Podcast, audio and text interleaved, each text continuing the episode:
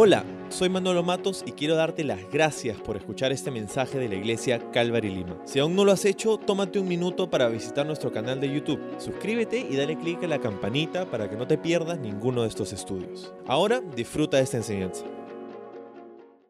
Ahora vamos a continuar con esta parte de, nuestro, de nuestra transmisión que es nuestra enseñanza. Como siempre, vamos a ir verso a verso a través del pasaje que tenemos. Como sabes, estamos yendo a través del libro de Hebreos, así que si tienes tu Biblia a la mano, me encantaría que me acompañes ahora a Hebreos capítulo 5. Es donde estamos en nuestra serie Mejor. Desde donde sea que nos sintonizas, qué chévere que estás aquí con nosotros. Sigue subiendo tus historias al, al Instagram, que en, el Instagram de la iglesia estamos reposteando siempre todo. A estos días, como hemos dicho al inicio, han sido días difíciles, pero eso no nos va a hacer parar. No, no, no, la iglesia no se ha cerrado, la iglesia no se ha cancelado, uh, pero simplemente hemos encontrado una manera diferente de expresar la iglesia. Así que gracias por acompañarnos hoy día en este estudio que tenemos por el libro de Hebreos en el capítulo 5. Quiero animarte ahora a que puedas uh, tomar papel y lapicero y puedas tomar apuntes y puedas eh, enfocar tu, tu, atención ahora en lo que Dios quiere hablarnos el día de hoy. El título para nuestro estudio de, de hoy, eh, si quieres apuntarlo y, escúchalo bien, es Dios tiene un plan para ti. Dios tiene un plan para ti. Eh, vamos a empezar con una oración. Padre, aquí estamos en nuestras casas, pero tú estás con nosotros, Señor. Y tú estás en nuestros corazones, en nuestros hogares, Señor. Te agradecemos por cada lugar en donde esta transmisión está siendo, eh, cada lugar que está alcanzando esta transmisión, cada casa, cada pantalla, Señor, cada dispositivo, cada computador, Señor. Eh, Ahora queremos pedirte que tu palabra pueda correr libremente a nuestros corazones, que tú puedas elevar nuestra mente, elevar nuestra alma a la roca que es más alta que nosotros, que eres tú, Señor. Háblanos hoy día por medio de tu palabra en el nombre de Jesús. Amén. Amén. Y estoy seguro que has escuchado en algún momento esta palabra, ¿no? O esta frase. Dios tiene un plan para ti, Dios tiene un plan para tu vida, ¿no? Y es cierto, Dios es un Dios soberano, es un Dios que tiene un plan para nuestras vidas, Él tiene algo que, que, que Él quiere hacer en nosotros. Pero ¿de qué se trata ese plan? ¿no? Eh, ¿cuál, es ese, ¿Cuál es ese plan? No sabemos a veces. ¿no? Uh, me, eh, con, hablo con muchos cristianos que, y yo he sido uno de ellos, en donde estamos pensando, ¿cuál es el plan de Dios para mi vida ahora? ¿Qué quiere Dios que haga? ¿Qué decisión tomo? ¿verdad? Y siempre estamos tratando de descubrir cuál es el plan de Dios para nuestra vida. Entonces, um, hoy día vamos a hablar un poquito de, de, esto, ¿no? de cuál es, cuál es el plan de Dios para nosotros. Pero, llegando a nuestra temática en, en el libro de Hebreos, hemos estado considerando ya por varias semanas la idea de Jesús como nuestro sumo sacerdote. Y sabes, ese es un tema que va a continuar hasta el capítulo 10, así que tenemos para rato para considerar esto del sacerdocio de Jesús. Quiero hacerte acordar que en estos días, en los días de, la escritura del libro de Hebreos, eh, el sacerdocio levítico, podríamos decirlo así, continuaba en pie. O sea, habían sacerdotes, un sumo sacerdote que todavía estaba operando en el templo y, y, y, esto estaba en las mentes y en la cultura de los judíos aquel día, incluso de los cristianos, a quienes, eran, eh, fue escrita esta carta del libro de Hebreos. ¿no? Entonces,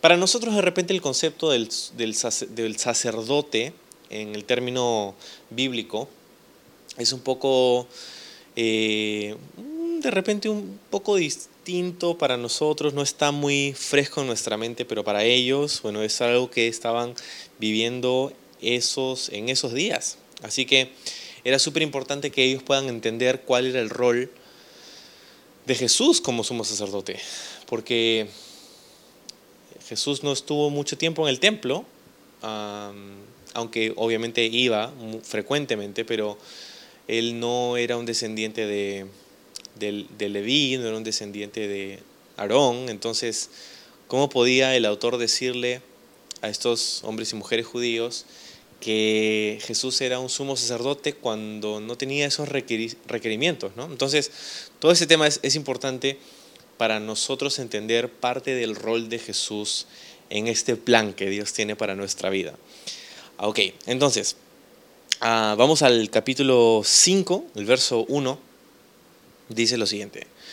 Todo sumo sacerdote es un hombre escogido para representar a otras personas en su trato con Dios él, él presenta perdón, a Dios las ofrendas de esas personas y ofrece sacrificios por los pecados. Y puede tratar con paciencia a los ignorantes y descarriados, porque Él también está sujeto a las mismas debilidades. Por eso, o por esa razón, debe ofrecer sacrificios tanto por sus propios pecados como por los del pueblo. ¿Okay? Entonces es, una buena, es un buen resumen de el rol de un sumo sacerdote. ¿no? Entonces, em, todo sumo sacerdote es un hombre escogido ¿sí? para representar a otras personas, a otros hombres y mujeres en su trato con Dios. O sea que es un hombre para empezar. O sea, es una, eh, eh, un sumo sacerdote no podía ser un ah, mono o una jirafa o un elefante, tenía que ser un ser humano. ¿no? Todo sumo sacerdote es un hombre escogido, ha sido escogido para representar a otras personas. Esa era su, su función principal, era representar al pueblo delante de Dios. Entonces, la forma en cómo lo hacía, sigue diciendo el verso 1, que dice, presenta a Dios las ofrendas de esas personas y ofrece sacrificios por los pecados. Entonces, em, eso es lo que hacía un sumo sacerdote. Ofrecía la sangre de estos animales que eran constantemente sacrificados y eh, hacía esta, esta ofrenda no solamente por los pecados del pueblo, sino también en el libro de Levítico había una serie de ofrendas que se ofrecían a Dios eh, en diferentes condiciones. Cuando querías agradecerle a Dios por algo, traías un tipo de ofrenda. Cuando querías eh, los holocaustos. Entonces había un montón de, de ofrendas que los sumos sacerdotes hacían. Y esto lo hacían en función del pueblo, para representar al pueblo delante de Dios. Entonces eso es lo que hace un sumo sacerdote. Ahora es interesante porque cómo era escogido un sumo sacerdote, como dice en el verso 1, que un sumo sacerdote es escogido. Primero, era escogido por Dios. O sea, Dios es el que nos hizo nacer donde nacimos, nos hizo nacer no solamente donde nacimos, pero cuando nacimos. Eh, entonces aquí encontramos esta idea de que Dios tiene un plan para nosotros, porque Dios escoge a estos sumos sacerdotes que tenían que ser descendientes de la tribu de Leví, tenían que ser descendientes específicamente de Aarón, los sumos sacerdotes. No todos los sacerdotes, mejor dicho, no todos los levitas eran sacerdotes. Todos los levitas servían de alguna manera porque era la tribu que Dios escogió para su servicio en representación de todas las otras tribus, pero no todos los levitas eran sacerdotes, sino que solamente aquellos que eran descendientes de Aarón eh, podían ser los sumos sacerdotes. Entonces, era una, un rol que era pasado por el linaje. O sea, si el sumo sacerdote moría, quien tomaba la posta era su hijo mayor, el que estuviera con vida el mayor. Esa era eh, la forma en cómo esto sucedía. Entonces, el verso 2 dice, interesantemente, que dice, el sumo sacerdote puede tratar con paciencia a los ignorantes y los descarriados. dos categorías de personas interesantes, ¿no? Ah, que creo que yo estoy en las dos. no, no, no, no, pero... Em, dice, puede tratar con paciencia, ¿no? Qué importante es que el sumo sacerdote trate con paciencia a la gente, porque imagínate, ¿no? Te puedes imaginar un sacerdote impaciente, ¿no? Diciendo, tú otra vez acá, ya, ¿cuántas veces tengo que decirte? Eh, ¿Cuántas veces tengo que hacer la misma ofrenda, el mismo sacrificio por ti no puedes hacer las cosas bien por un momento en tu vida? o sea, sería bastante feo. ¿Y sabes qué? No siempre los sacerdotes o los sumos sacerdotes tenían paciencia, pero podían tener paciencia. ¿Por qué? Porque dice que él también, o sea, hablando del sumo sacerdote, estaba sujeto a las mismas debilidades. O sea que estos sacerdotes podían tener paciencia con la gente cuando traían una ofrenda por un pecado, porque ellos sabían que ellos también tenían pecado. Entonces, eh, había una identificación ahí, ¿no? Es como los sumos sacerdotes tenían este llamado, pero eran como cualquier otra persona, en tanto que eran pecadores también, ¿no? Entonces, cuando ofrecían sacrificios, ellos tenían que ofrecerlos por ellos mismos también, no era solamente por el pecado del pueblo, sino también por su propio pecado, ¿no? Y por eso podían tener paciencia con dos grupos de personas, dice, ¿no? Con los ignorantes, que es el primer grupo, y los descarriados. Y aquí hay dos, hay una diferencia entre estos dos grupos, ¿no? Los ignorantes son aquellos que no saben, o sea, aquellos que han cometido un pecado de omisión. Y sabes que tú y yo estamos llenos de pecados de omisión. Cuando hacemos cosas que ofenden a Dios de repente sin darnos cuenta, ¿no? Y eso no nos hace menos culpables, el hecho de que somos ignorantes, solamente que Pablo decía, por ejemplo, eh, yo, yo perseguía la iglesia, nos cuenta, ¿no?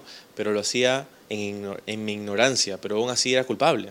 Entonces, también se hacían sacrificios bajo el antiguo pacto por aquellos pecados que uno de repente no sabía que tenía. Entonces había un tipo de ofrenda específico para ello.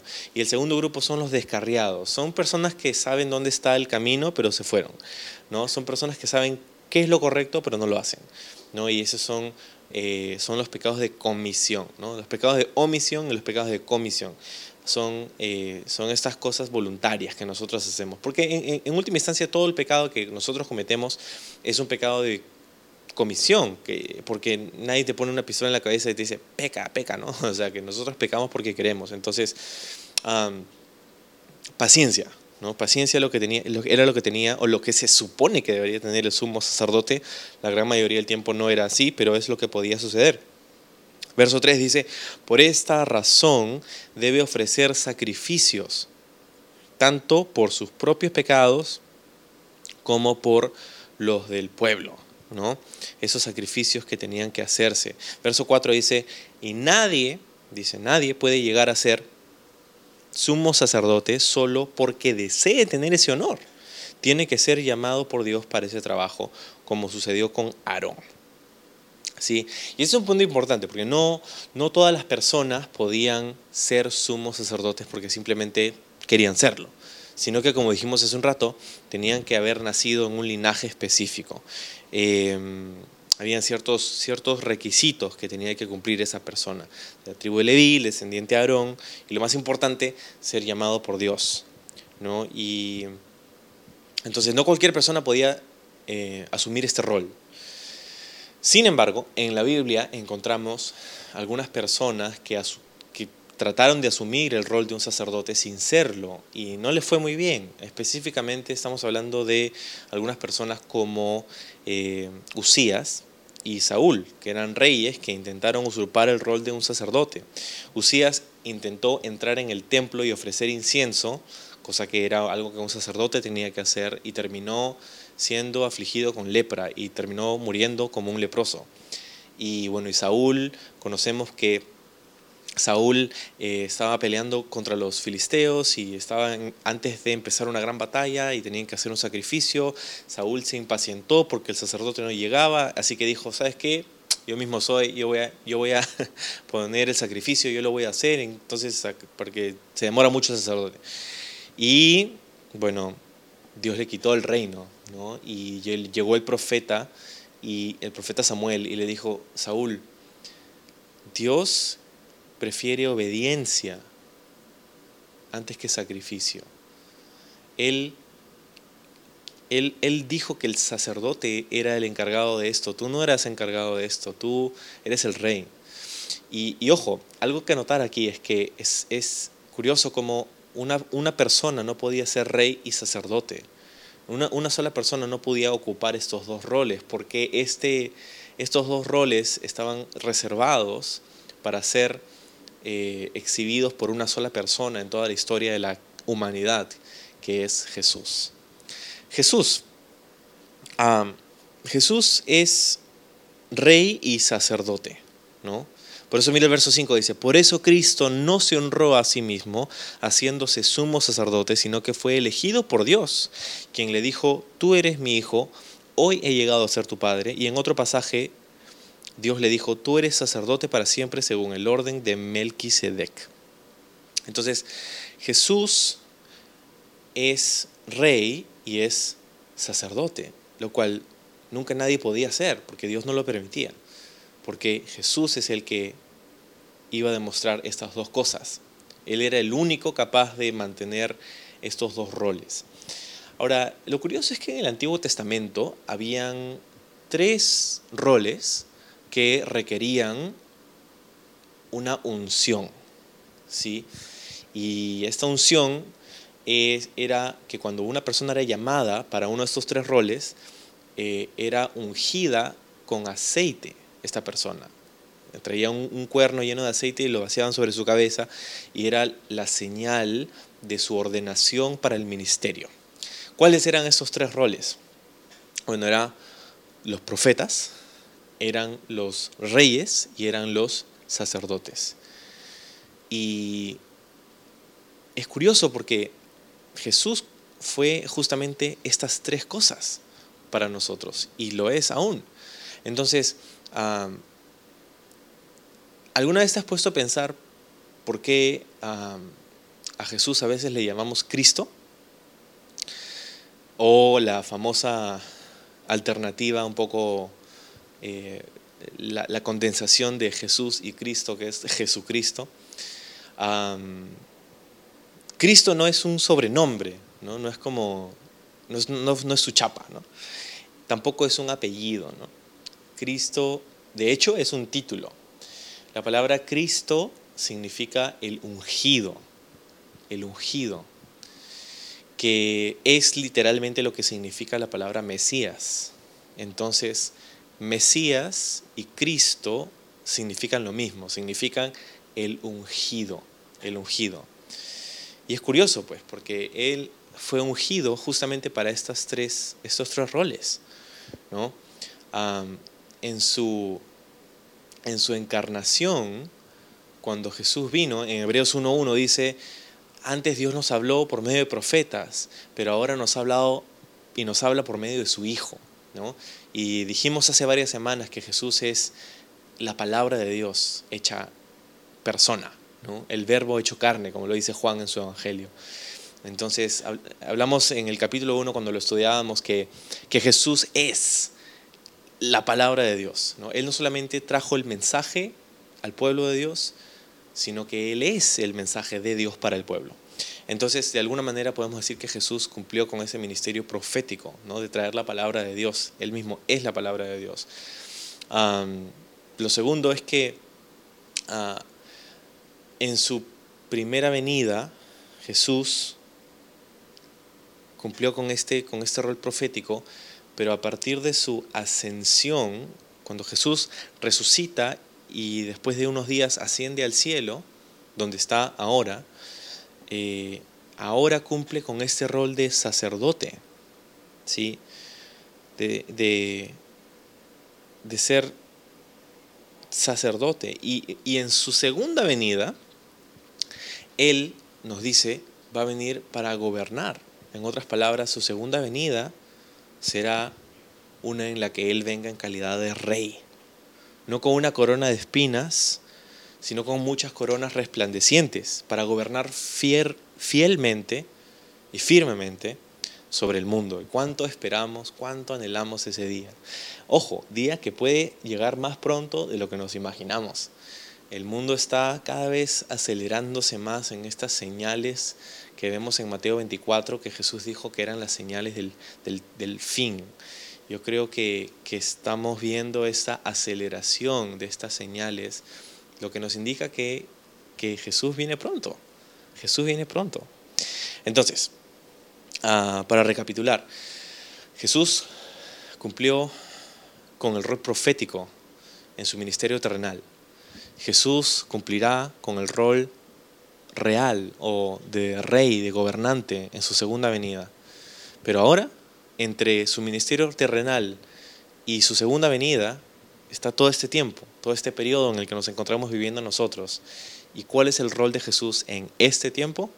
Es el de ser nuestro sumo sacerdote. Y por eso se va a pasar varios capítulos el, el autor de Hebreos para enseñarnos qué significa eso y cómo es que Jesús califica para este rol.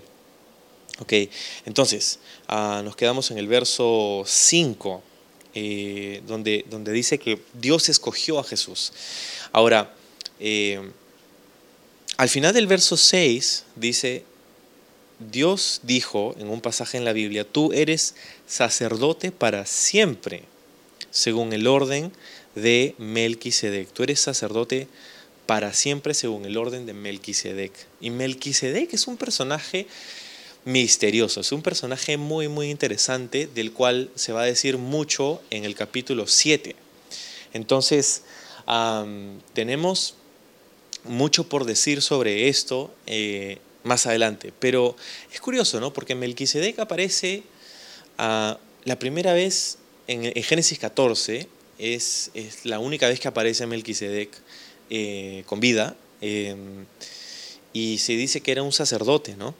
Entonces no sabemos cuál era su linaje, no sabemos si tuvo descendencia, no sabemos de dónde vino, dónde va, no sabemos, no sabemos nada prácticamente de, Melquisedec. Y como te digo, vamos a hablar un poquito más de eso ah, en los capítulos por venir, pero aparece allí y luego desaparece del registro bíblico hasta casi mil años después de Génesis 14, cuando el autor del libro de los Salmos, o uno de los autores del libro de los Salmos, le menciona en el Salmo 110 a Melquisedec, después de mil años de, haber desaparecido del texto bíblico. Ah, en el Salmo 110, curiosamente, es un salmo que habla acerca del Mesías, de la venida del Mesías. Y en ese salmo se nos dice que cuando el Mesías venga, será un sumo sacerdote bajo la orden de Melquisedec. Súper interesante.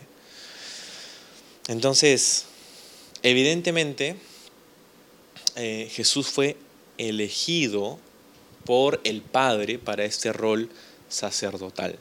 Pero no será un rol sacerdotal bajo el linaje de Aarón, bajo el sumo sacerdote que era, que era Aarón, sino que sería como sería su sacerdocio sería uno que antecede al sacerdocio arónico, si queremos decirlo así. ¿Sí? Entonces, todo esto va a tener más sentido más adelante. Pero verso 7 dice, mientras estuvo aquí en la tierra, Jesús ofreció oraciones y súplicas con gran clamor y lágrimas al que podía rescatarlo de la muerte. Y Dios oyó sus oraciones por la gran reverencia que dio, que Jesús le tenía. Entonces, mientras estuvo aquí en la tierra, dice, o sea, este es su ministerio terrenal, Jesús ofreció oraciones y súplicas, dice, a, Dios, en gran clamor y con lágrimas. Que es, que es interesante esto porque nos habla específicamente de un momento en el que Jesús hizo esto. Y ese momento sería eh, sería lo que pasó esa noche o esa madrugada antes de que Jesús fuera crucificado, cuando Jesús pasó un tiempo, unas horas, ahí en el jardín de Getsemaní. que, fue quizá el Getsemaní quizá fue el momento más oscuro y más doloroso de todo el proceso de la crucifixión. Más doloroso dices tú, pero no creo que ser crucificado, ser azotado, eh, tan dura, drásticamente, tan injustamente, no creo que, o sea, hay algo que puede haber dolido más que eso. Y yo sugiero puede ser. Porque si te acuerdas conmigo lo que pasó en el Getsemaní, es que Jesús estaba orando y dice que su espíritu estaba cargado, estaba, estaba muy estresado Jesús en ese, en ese momento porque estaba pensando en qué cosa.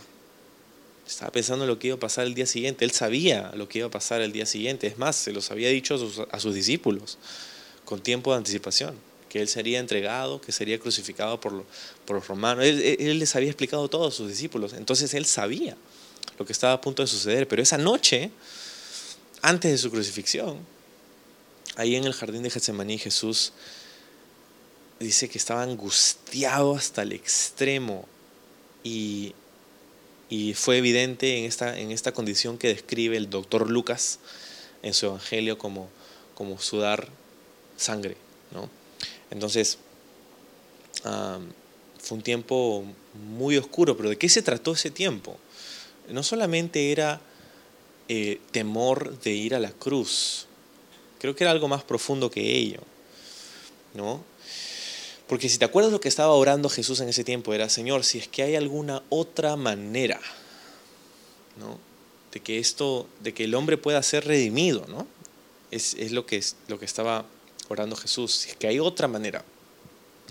Sin embargo, dice, yo quiero que esta copa, o sea, ojalá que esta copa no pase de mí, ¿no? Porque no quiero tomar este trago amargo de la muerte, de la copa de la ira de Dios. Pero dice, sin embargo, dijo Jesús en su oración, ¿no? No se haga mi voluntad, sino la tuya. Que se haga la voluntad del Padre. Entonces dice, con oraciones, súplicas, gran clamor y lágrimas al que podía rescatarlo de la muerte. O sea, había una alternativa allí. Y esta, esta fue la lucha del Getsemaní.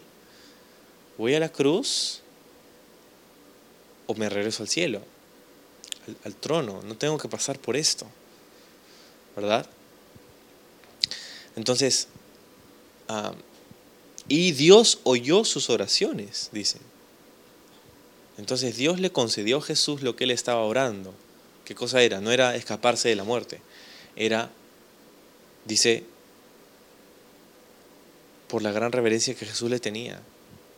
La oración que hizo fue, Señor, que se haga tu voluntad. Y así se hizo. Dios le concedió esa petición. Se hizo la voluntad de Dios.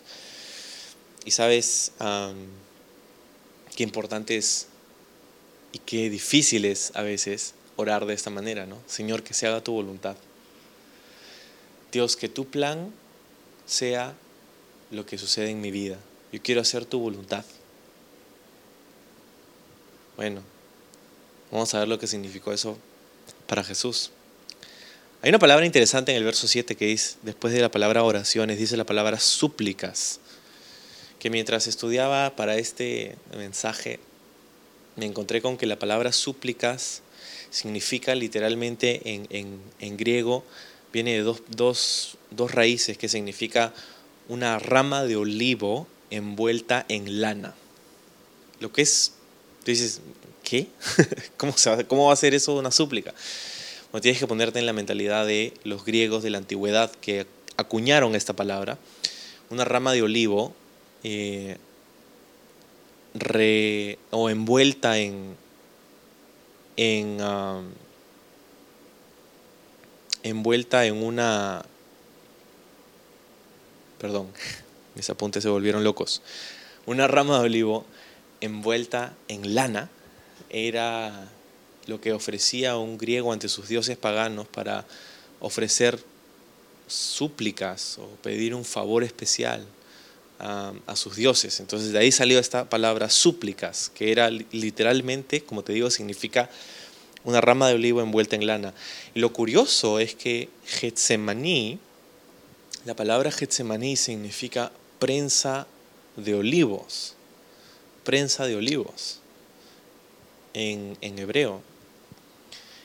Y, y, eso es lo que ocurría ahí en el jardín de Getsemaní habían árboles de, aceituna, olivos, y esto era, estas aceitunas, estos olivos eran cosechados y puestos en unas cestas que luego eran apretujados con eh, el peso de, un, de, una, de, una, piedra gigante que, que hacía esta, esta, prensa y cuando prensaban los, los olivos salía el aceite de oliva, este precioso aceite de oliva, que era usado para muchas cosas.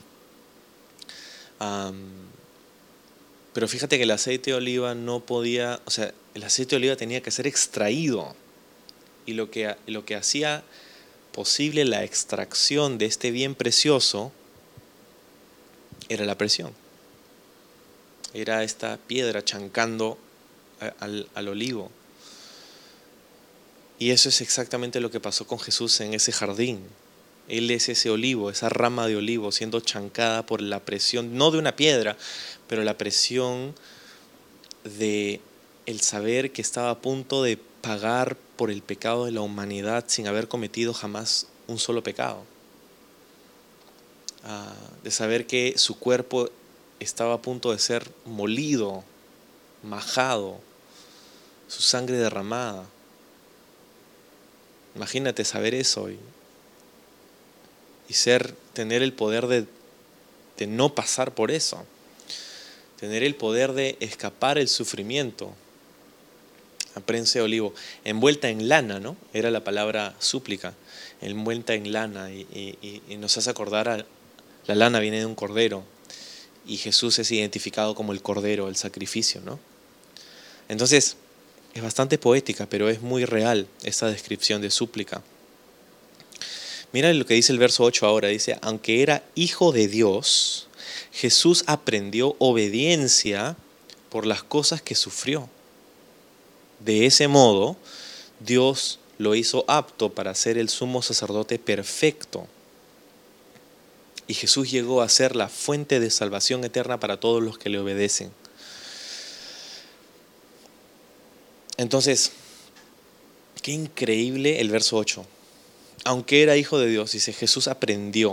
O sea, esa, esa frase, Jesús aprendió, es increíblemente difícil de captar. Porque Jesús, como hijo de Dios, como el Dios hecho carne, ¿habría algo que Jesús no sabía? Y es cierto, había algo que Jesús no sabía. ¿Qué cosa era? Obediencia. Jesús aprendió obediencia. ¡Wow! O sea, es que piénsalo. Por la eternidad pasada y por la eternidad futura, todo, toda la escena celestial responde a una sola voz. Y es la voz de Jesús. Jesús nunca tuvo que estar, nunca nunca estuvo, de hecho, en la posición de tener que obedecer a nadie, porque Él es la voz de mando. Todos responden a su voz. Y no solamente todos, sino todo, la creación entera responde a la voz de Jesús. Pero en ese momento, durante su ministerio terrenal, durante su vida en la tierra, durante su encarnación, él aprendió algo que sabía, obviamente sabía por, ah, porque es omnisciente, pero, pero aprendió obediencia en tanto que fue probado por su sufrimiento, dice, por las cosas que sufrió. Es que hay una diferencia entre, entre una verdad en papel y una verdad comprobada.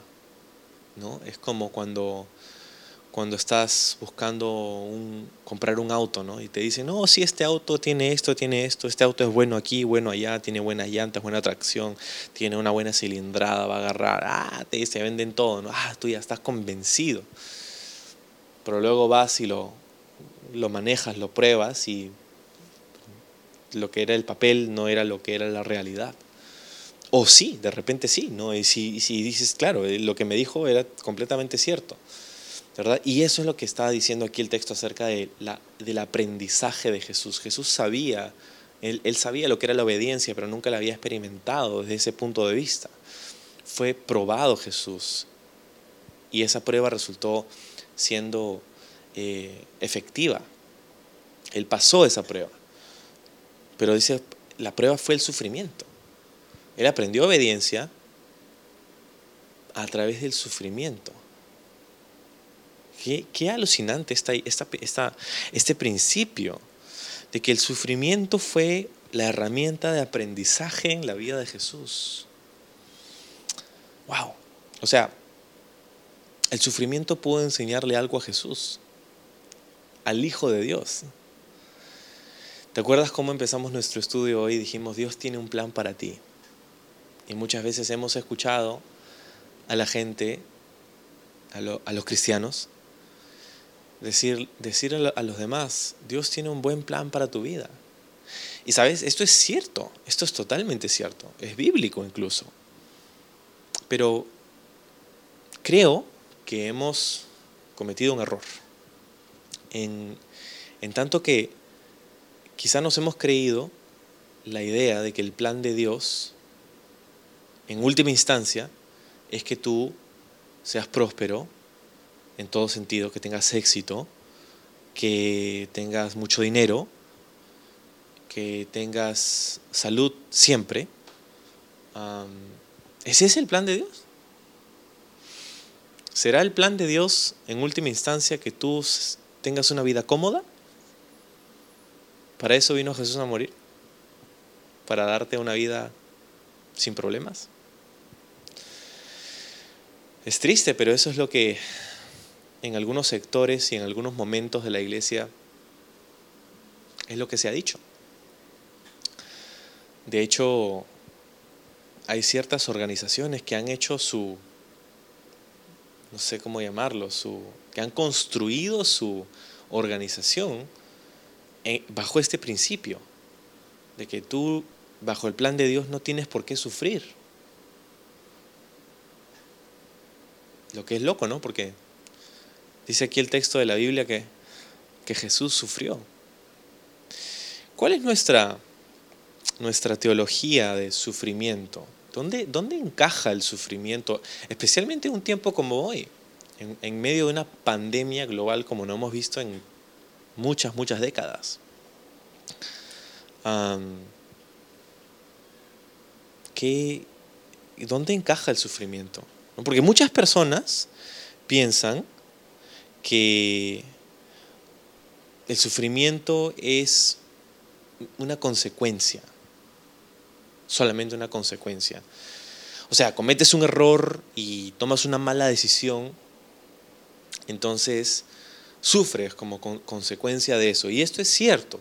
Claro, hay un montón de sufrimiento que podríamos evitarnos si tan solo escucháramos y, obedeciéramos pues el consejo de la palabra de Dios. Porque claro, la Biblia habla acerca de nuestra vida y, y que debemos vivir con sabiduría, con pureza, con integridad. El problema es que muchas veces escogemos lo contrario y sufrimos. Entonces, claro, hay una parte del sufrimiento que entendemos de esa manera como una consecuencia, como una consecuencia de nuestras malas decisiones. Es, es, es, es como esa, es el concepto de, de acción, de causa y efecto, perdón. ¿no?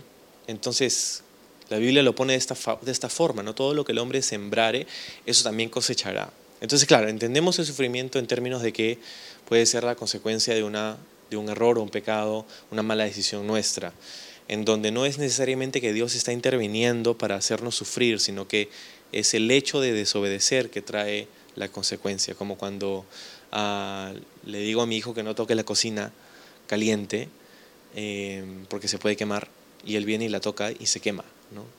Entonces, el, el, hecho de desobedecer ese, ese mandato de su papá traía una consecuencia. Entonces, esa es parte de... Es cierto, eso sucede. Pero otros, sin embargo, ven el sufrimiento como, como un castigo divino. O sea, cuando vemos a alguien que de pronto le va mal, ¡ay! Algo malo debe haber hecho, ¿no? Algo malo debe haber hecho. Y siempre hay alguien que comenta eso, ¿no? Eh, porque una cosa es la consecuencia de una mala decisión, pero ¿qué hay de las cosas que están fuera de nuestro control? Que parecen que no tuvieran nada que ver con, con lo que hacemos o no hacemos. Como por ejemplo un desastre natural. O, o claro, una pandemia. ¿no? Miles y miles de personas que, que mueren y, sin discriminar. O sea, a, todo el mundo puede darle. Y entonces, y eso es lo que estamos viviendo. Y entonces, ¿cómo, cómo vemos eso? ¿Cómo, ¿Cómo catalogamos ese sufrimiento en nuestra teología?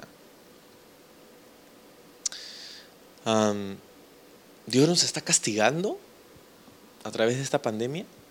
He, escuchado tantas cosas y seguramente tú también has escuchado tantas cosas en estos días uh, de personas que quizá pueden decir que Dios está castigando al mundo, a las personas por haber, este, por la industria del capitalismo y este, todo esto, la contaminación, wow.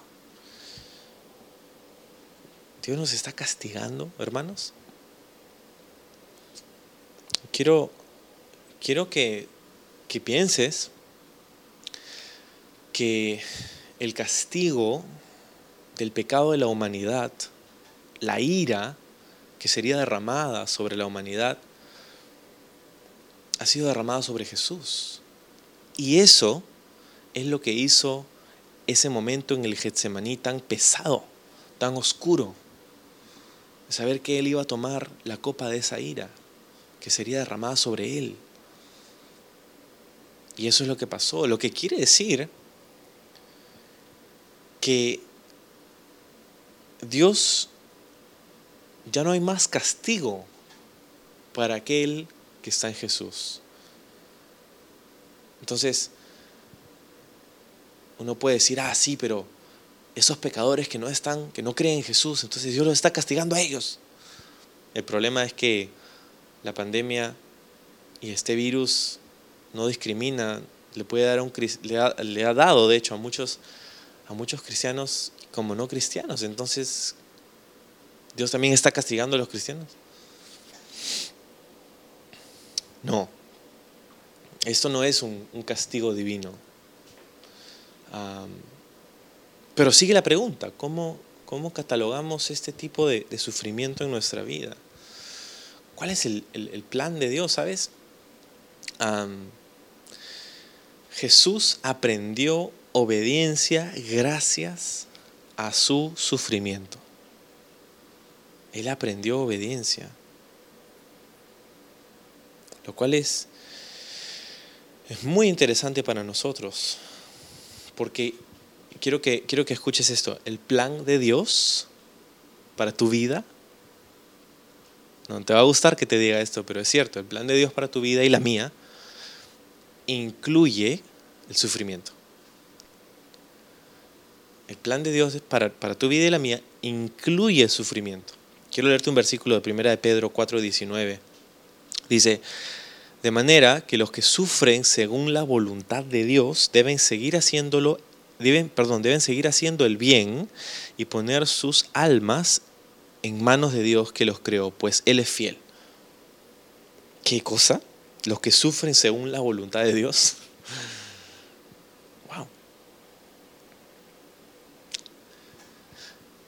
Muchas personas han creído que el plan de Dios para sus vidas, de repente tú has comenzado a pensar eso también, que el plan de Dios para tu vida es que tú vivas una vida cómoda, próspera, exitosa, con salud.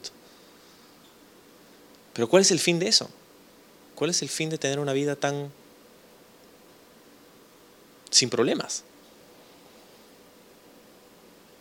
Es la comodidad del ser humano, no es necesariamente el plan de Dios.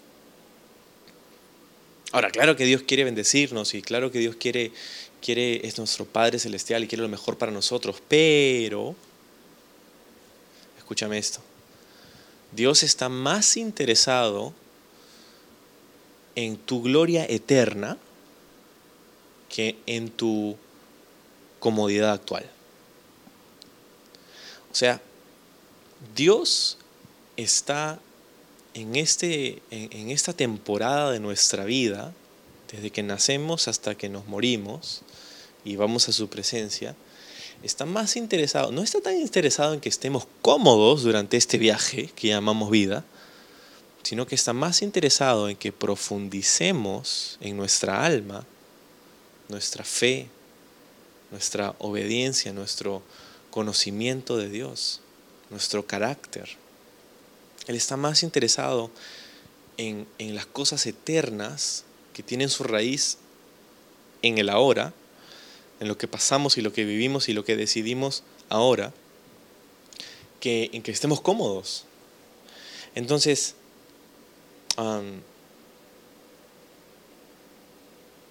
el sufrimiento es un complemento a nuestra experiencia humana y todos todos sufrimos, cristianos o no cristianos, pero para el cristiano el sufrimiento tiene un, un plus, el sufrimiento es una oportunidad que Dios nos regala en su gracia para que podamos ser confrontados, para que podamos crecer en nuestro entendimiento de Dios, para que podamos poner en práctica nuestra fe. Y no hemos tenido que hacer esto en estos días, hermanos. A través de estas incomodidades, a través de estas cosas que están pasando en el mundo. La iglesia se ha activado, en cuestión de días, la iglesia se ha activado como nunca antes, en el mundo entero. Entonces, si Jesús pudo aprender algo a través del sufrimiento, entonces nosotros creo que tenemos mucho más que aprender que Jesús. Entonces, ¿sabes que Dios tiene un buen plan para tu vida, sí, es cierto. Lo creemos, lo declaramos. Pero este buen plan no tiene que ver tanto con tu comodidad como tiene que ver con tu salvación, como tiene que ver con tu carácter, tiene que ver con, con, tu alma. Entonces, dice, de ese modo, en el verso 9, Dios lo hizo apto para ser el sumo sacerdote perfecto, y Jesús llegó a ser la fuente de salvación eterna para todos los que le obedecen. Y Dios lo designó como sumo sacerdote según el orden de Melquisedec. Entonces Jesús fue hecho perfecto por su sufrimiento. Entonces, para terminar, quiero decirte que la, la dificultad que pasó Jesús fue como esa prensa, ¿no? Que extrajo ese precioso aceite, que para nosotros es, nuestra salvación, lo más precioso que puede haber para, para nosotros. Entonces, hoy tenemos que reconocer que el sufrimiento tiene una forma de extraer lo que hay dentro de nosotros. Porque una prueba una dificultad, una tribulación momentánea, puede hacerte amargar o puede hacerte mejorar. Y todo depende de cómo lo tomes. Hay personas que miran todo esto, no, ¿por qué? Y se enojan con Dios y él, él tiene la culpa. ¿Y por qué? ¿Dónde está Dios cuando pasó esto? O, en vez de hacerte amargar, puede hacerte mejorar. Y, espero que es lo que suceda con nosotros, es lo que ha estado sucediendo conmigo estas semanas, siendo confrontado ahí en, la, lucha, en la dificultad. Y ahí está Dios, siendo, siendo compasivo y misericordioso contigo y conmigo. Entonces, ¿qué pasa cuando sufrimos? ¿Por qué sufre un creyente? Pues unos pensamientos, ¿no? Eh, un creyente sufre por ejemplo, porque se ha desviado de la verdad de la palabra de Dios. Lo que dijimos hace un momento de las consecuencias. O, número dos, también Dios permite, a través del sufrimiento, que se revele el contenido de nuestros corazones y que esto nos haga mejores. Esas son las pruebas que pasamos. Pedro dice en primera de Pedro, ah, capítulo 1, dice, aunque tienen que soportar muchas pruebas por un tiempo breve, alégrense. Estas pruebas demuestran que su fe es auténtica. Está siendo probada de la misma manera que el fuego prueba y purifica el oro.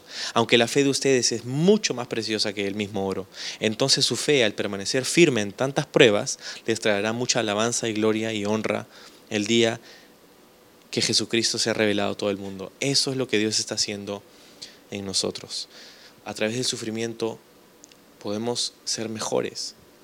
Nuestra fe es purificada, refinada como el oro. A través del sufrimiento, número tres, podemos tener, aprender a tener compasión para con los demás. Compasión. Cuando nosotros sufrimos, de pronto vemos todo un mundo que antes no veíamos, de personas que sufren, de personas que, que pasan por esas cosas difíciles. Entonces aprendemos compasión. Y finalmente pensaba que a través del sufrimiento también podemos llegar a identificarnos con Cristo. A, ser identificados con Él, porque Él sufrió también. Entonces no es que vamos a ir y decir, ya, vamos a sufrir y todos alegres, vamos a sufrir. No, eso no es, eso no es, no es la aplicación. Pero sí que podamos entender que nuestra teología debe ser, nuestra teología debe reflejar la verdad. Y la verdad es que el sufrimiento es usado por Dios para sus buenos planes y propósitos. Entonces, aún en medio de todo esto, podemos confiar en el Señor. A mí esto me ha confrontado muchísimo porque ha cambiado la forma en cómo oro. Al principio de esta cuarentena oraba, Señor, que nadie se enferme, Señor, que a nadie le falte trabajo, Señor, que a todo, todo el mundo, a la iglesia, Señor, que les vaya bien, Señor, a todo el mundo. ¿Y sabes qué? Y quizás esto tampoco te va a gustar. en estos últimos días, habiendo pasado tiempo meditando en esto, estaba pensando y orando, Señor, que se haga tu voluntad y no la nuestra. Que se haga tu voluntad. Porque la dificultad, el sufrimiento, la incomodidad, el dolor, estas cosas tienen el potencial de generar en nosotros un, un peso de, eterno de gloria. Y deja que eso suceda en tu corazón en estos días. Mientras que miramos a Jesús, el autor, el consumador de nuestra fe, nuestro sumo sacerdote, la fuente de salvación eterna para todos aquellos que le obedecen. Vamos a orar. Gracias por esta palabra, Señor, y ayúdanos a, ponerla, eh, a sellarla en nuestro corazón como una marca eh, ahí en nuestro corazón que no se va. Y ayúdanos a mirar este tiempo a través de tus ojos, Señor. Ayúdanos a, a entregarnos completamente a ti. Y, Señor, que esta, esta, esta dificultad, esta, esto que está viviendo el mundo, este sufrimiento, este dolor, esta tragedia, Señor, queremos utilizarla bien. No queremos desperdiciar nuestro sufrimiento, Señor, sino que queremos utilizarlo para que nos empuje hacia tu, a tu presencia, para que pueda refinar nuestra fe. Señor, gracias porque en tu misericordia, en tu gracia, en tu amor como Padre Celestial que eres, nos das a nosotros, sus hijos, la oportunidad de conocer tu fidelidad de maneras más genuinas y más reales, Señor. Entonces, gracias, gracias por este tiempo y que se haga tu voluntad en el mundo y gracias por el buen plan que tienes para nosotros. En el nombre de Jesús. Amén.